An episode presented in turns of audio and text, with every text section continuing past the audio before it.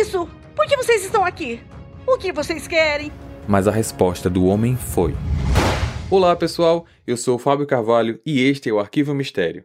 O caso de hoje seria o primeiro caso que eu traria para o canal, exatamente pelo fato de que quando eu estava lendo sobre essa história, eu fiquei imaginando todos os efeitos sonoros de tiros, carros, explosões que eu poderia usar para esse episódio.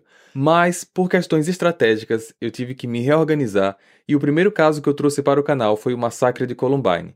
Esse, da família Tied, acabou sendo então o número 8. O caso de hoje vai falar sobre um assalto, sequestro e outros crimes, mas o mais interessante é que algo surpreendente vai acontecer no meio da narrativa. E para começar aquele esquenta antes do episódio, eu trouxe aqui nos estúdios internacionais do Arquivo Mistério o Wanderson Padilha, que deu voz a um dos criminosos. Tudo bom, Wanderson? Tudo bem, Fábio. Olá, pessoal do Arquivo Mistério. É uma honra poder contribuir com esse projeto tão bacana, tão legal aqui, trazendo é, histórias narradas com áudios, né? Uma, essa superprodução aqui é, é, bem gratificante contribuir com esse trabalho. Legal, legal. Fala pro pessoal de onde você é e o que é que você já está envolvido nessa área de áudio. Bom, meu nome é Wanderson Borges, é, nome artístico Wanderson Padilha. Eu sou ator e dublador, né?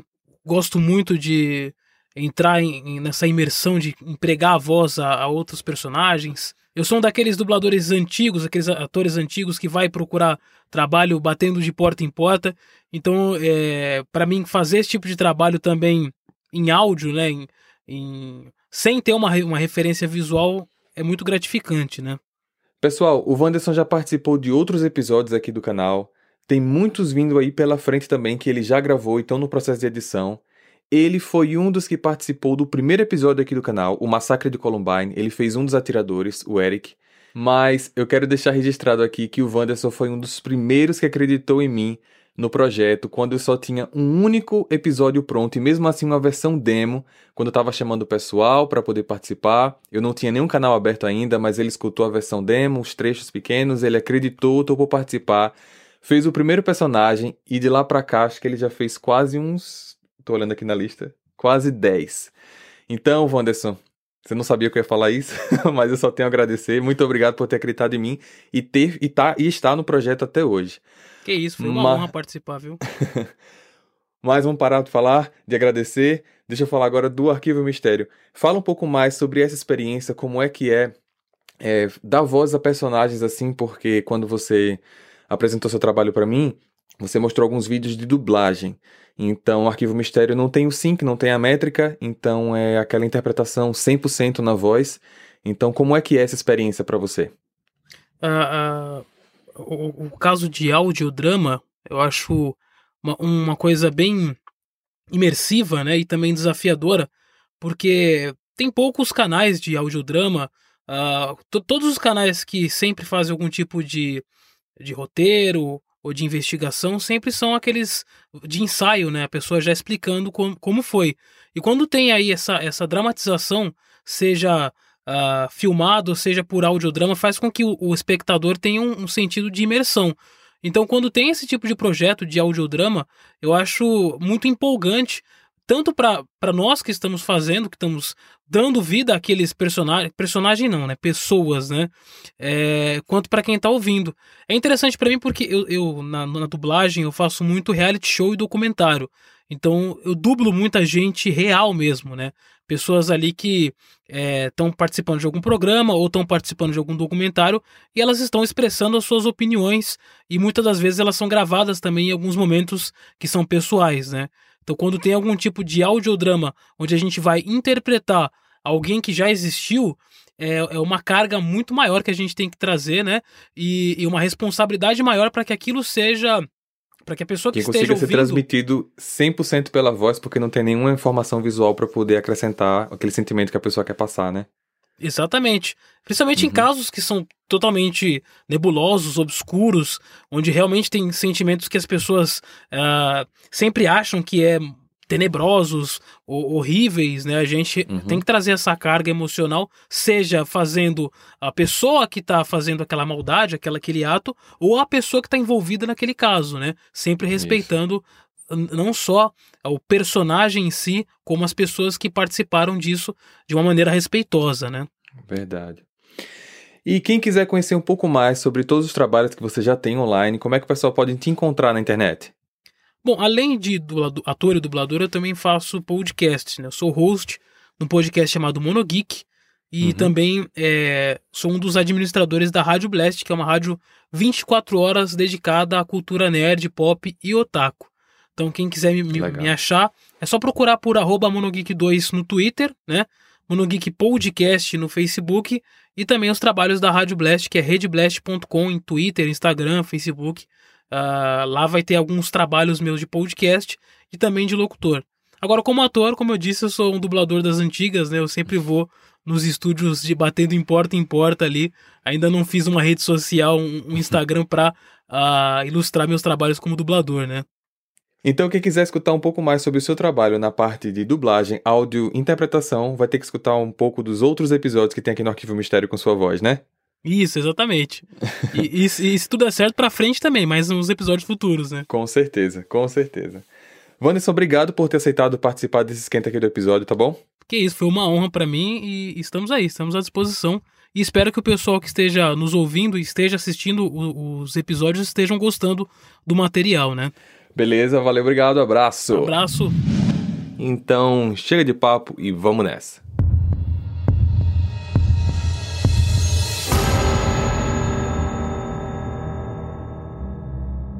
O caso de hoje aconteceu na cidade de Oakley, em Utah, Estados Unidos.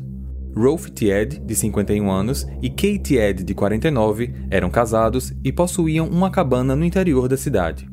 O casal também tinha duas filhas, Linnea e Tricia Tied, de 20 e 16 anos, respectivamente. Poderia ser verão ou inverno, a família sempre dava um jeito de se reunir nesse lugar. Eles achavam o local muito relaxante, pois ao redor da cabana era possível apenas escutar o som de cachoeiras e pássaros. Não existiam vizinhos nem estradas muito próximas da área. Era praticamente um lugar de refúgio da família. Em dezembro de 1990, inverno nos Estados Unidos, a família estava se preparando para passar o Natal na cabana. Outros familiares também se juntariam a eles para o dia de Natal. No dia 22 de dezembro, eles quatro e a mãe de Kay, Beth Potts, estavam arrumando a casa para o grande dia. Aos poucos, eles perceberam que não tinham todos os materiais e decidiram ir à cidade para fazer novas compras. A cabana ficava no lugar tão afastado de estradas que no inverno o acesso entre a casa e a estrada era feito com o uso de snowmobiles, que são tipo mini-motos para uso na neve. O percurso era de aproximadamente 3 km entre a cabana e o local que eles costumavam deixar os carros estacionados. Durante o retorno, no primeiro snowmobile estavam a filha mais velha Linnea, sua mãe Kay e a avó Beth. Estava muito frio e assim que elas chegaram, Linney corre para entrar em casa. Eu vou entrar rápido para aquecer minhas mãos, viu? Estão congelando. Eu já volto para ajudar com as compras. Assim que entrou, ela viu um vulto passar pela cozinha e ir para trás da geladeira. O seu primeiro pensamento foi que seu primo já tinha chegado e que talvez ele estivesse se escondendo para assustar ela em algum momento. Mas esse vulto não era ele. De trás da geladeira, saiu um homem com uma camisa cinza apontando uma arma para Linney. Alguns segundos depois, a mãe dela mal chega em casa e imediatamente, de trás de um dos móveis, sai o segundo homem com óculos tipo fundo de garrafa que também segurava uma arma e imediatamente apontou para aqui. O que é isso? Por que vocês estão aqui? O que vocês querem? Mas a resposta do homem foi: Ao ver sua mãe cair, Linney percebe sua avó mais ao fundo ela tinha visto tudo. E então.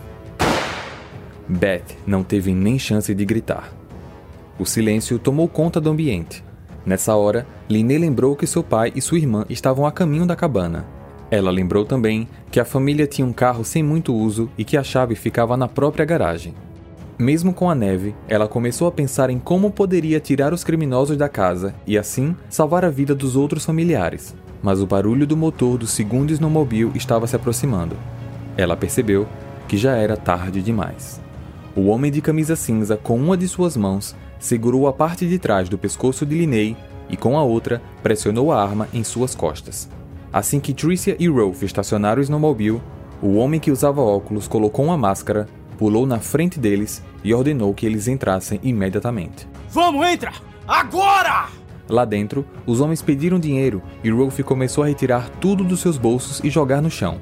A soma do dinheiro que ele tinha naquele momento era de apenas 105 dólares.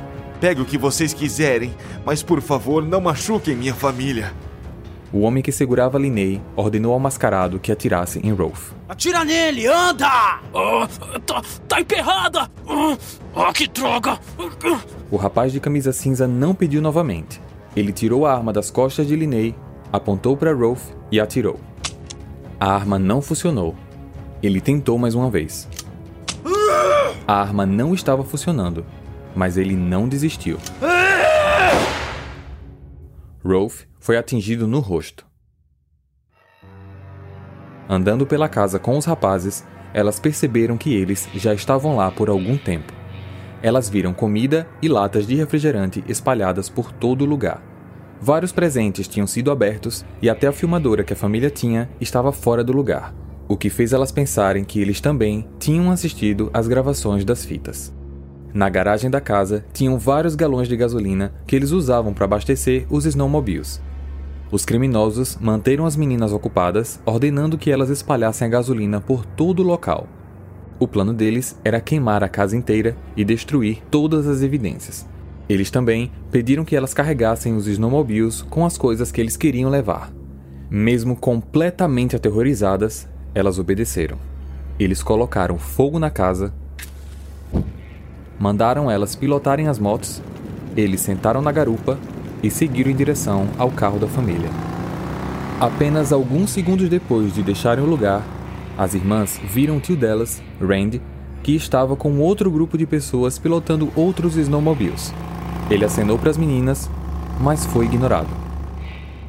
Randy pensou que elas não viram mas também percebeu que tinham rapazes sentados atrás de cada uma, o que fez ele pensar que eram seus namorados. O criminoso que estava na garupa de Linney perguntou: Quem era aquele cara? Eu não sei. Deve ser alguém da região. Eu não conheço. Ao chegar no carro, eles começaram a guardar as coisas e não paravam de ameaçar as meninas. Em um momento, um deles abriu o casaco, mostrou uma faca para Linney e disse: Eu posso não saber usar bem uma arma, mas eu sou muito bom com uma faca. Após carregarem o carro, os homens sentam na frente e as meninas atrás. No caminho do retorno, eles passam novamente pelo tio Randy, que reconhece o carro e mais uma vez acena. As irmãs sabiam que se elas tentassem pedir ajuda, os homens matariam o tio, e então elas não responderam. Neste exato momento, ele teve a certeza de que algo estava errado. Em menos de um minuto, um novo snowmobile se aproxima. Randy percebeu que o homem que estava pilotando não usava qualquer equipamento de proteção contra acidentes nem contra o frio.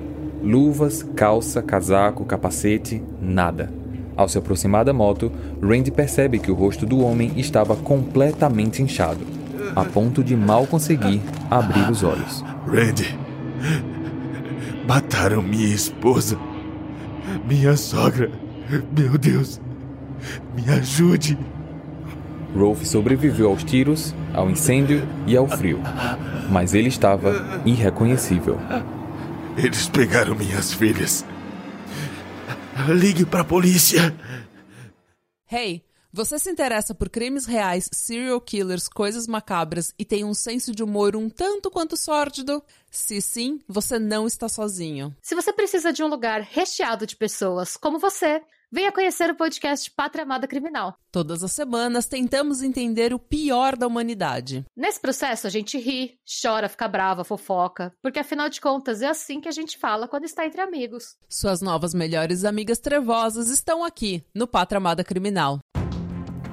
Enquanto Randy segurava o irmão em direção ao carro, Rolf explicou o que tinha acontecido na casa.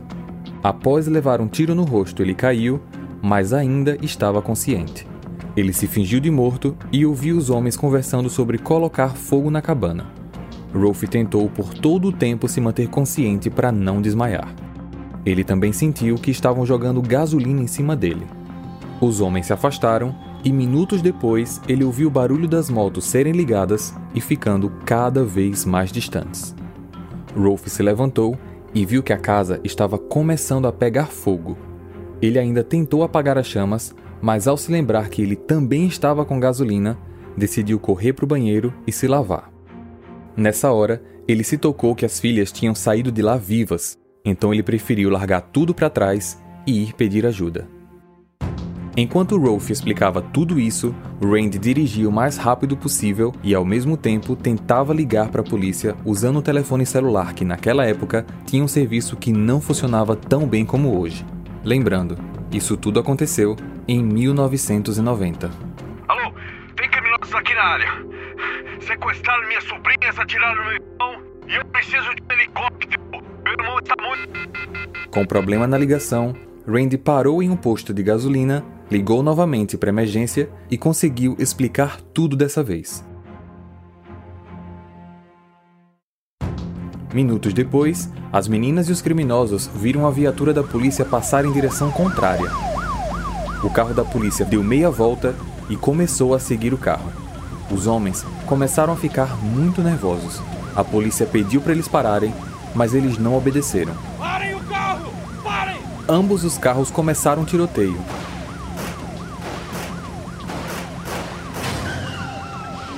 e num tiro certeiro, a polícia conseguiu atirar num dos pneus do carro dos bandidos.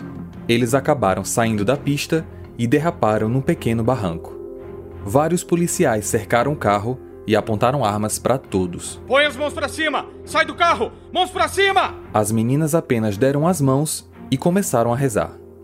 Os criminosos, vendo que não tinham como sair daquela situação, se entregaram. Mas quem eram esses homens? Von Taylor, 25 anos, com passagem na polícia e antes já preso por roubo, e Edward DeLay, 21 anos, também já preso, mas por incêndio criminoso.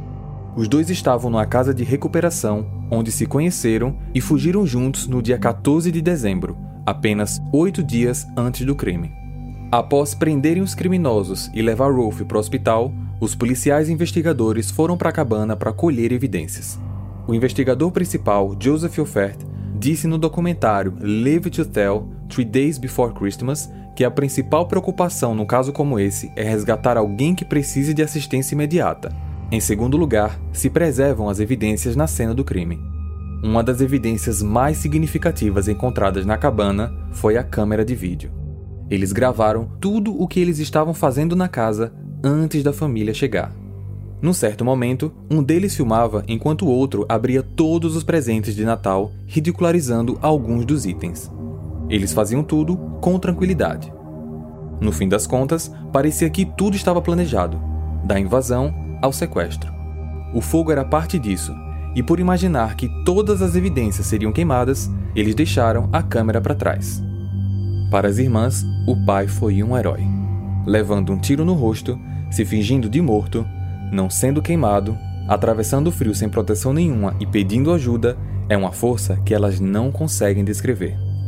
Aproximadamente cinco meses após os crimes, Von Taylor se declarou culpado das duas acusações de homicídio em troca do Estado retirar todas as outras acusações contra ele. Ele optou por ir à sentença na frente de um júri ao invés de uma na frente de um juiz. Ao final, ele foi sentenciado a uma pena de morte por cada assassinato. Ou seja, ele pegou duas condenações à morte. Duas semanas depois, foi o julgamento do Edward. Ele escolheu ir a julgamento com o juiz. Seu advogado argumentou que foi Taylor quem fez todos os disparos. Com isso, a responsabilidade dos crimes de assassinato foi definida como sendo de segundo grau, o que significava que a pena de morte não era mais uma opção. Por fim, ele foi condenado à prisão perpétua com possibilidade de liberdade condicional após 62 anos. Em 2001, mais de 10 anos depois, Linney recebeu uma carta do Edward. Ela pensou em responder, mas hesitou. A resposta foi feita apenas nove anos depois. Eu segurei a carta e li provavelmente 20, 30 vezes. Eu basicamente Queria sentir se ele realmente estava arrependido. Tomei muito cuidado e guardei meus sentimentos. Edward compartilhou comigo que ele se tornou um homem, não mesmo garoto mau que cometeu o crime. Acredito que recuperei minha liberdade escolhendo perdoar Edward. Para mim, perdoar não significa esquecer. Eu não acredito que ele encontre um lugar para ele fora da prisão, mas quando eu cheguei no sentimento de perdão, senti um alívio nos ombros. Eu me senti livre. Taylor, apesar de se declarar culpado, não esperava pena de morte. Ele tem apelado insistentemente sobre a sua sentença. O Estado se mantém firme. Ele permanece no corredor da morte. Edward continua em regime fechado em Utah. A família decidiu não demolir nem vender a cabana. Eles apenas reformaram para manter a memória do último lugar em vida de Kay e Beth. Linney se casou, teve quatro filhos, se divorciou e hoje é casada com um namorado de infância chamado Nathan.